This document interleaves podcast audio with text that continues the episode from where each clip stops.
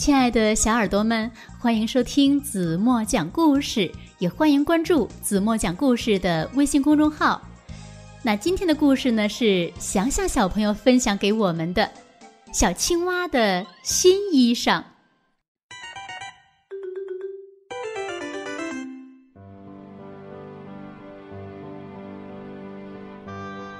小青蛙蹲在池塘边，对着水面。左看右看，他讨厌自己老是穿着一身绿衣裳，一点儿也不漂亮。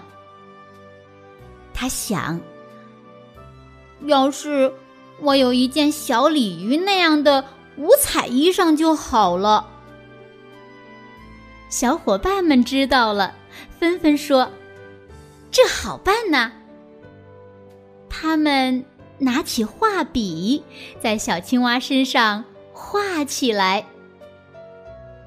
不一会儿，一只彩色的青蛙出现在大家面前，大家都叫起来：“看呐，五彩青蛙真漂亮耶！”小青蛙听了，乐得呱呱叫：“呱呱呱呱呱呱！”他跳到这儿，跳到那儿，到处夸耀自己换了新衣裳。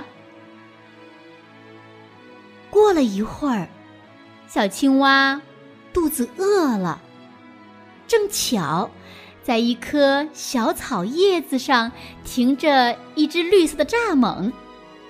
小青蛙心想：“我悄悄地扑上去，一定能抓住它。”但是，他刚往前一跳，蚱蜢就逃走了。小青蛙觉得奇怪极了。嗯，怎么回事呢？小蚱蜢变机灵了。小青蛙饿坏了，又来到水塘边，想捉几只飞蛾充饥。忽然，不知从哪里窜出来一条水蛇，它昂着头，紧紧地追了上来。小青蛙吓得连蹦带跳，拼命地逃。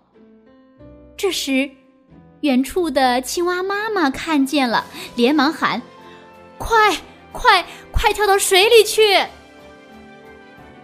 于是，小青蛙赶紧跳进水里，躲进了水草丛中。终于脱险了！哎，都怪我穿的这件五彩衣裳太显眼了。回到家，妈妈对他说：“看看，爱漂亮吃苦头了吧？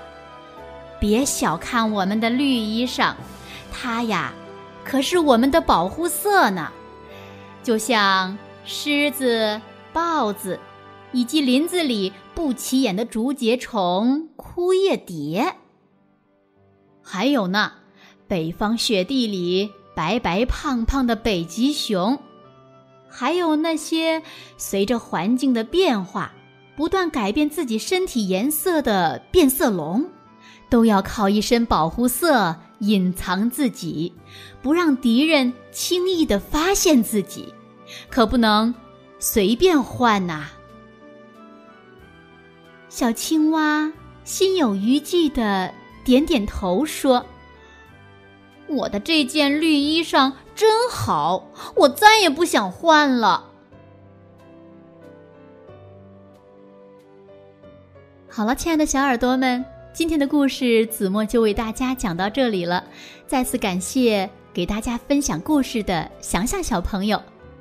那今天留给大家的问题是：小青蛙为什么没有捉到蚱蜢呢？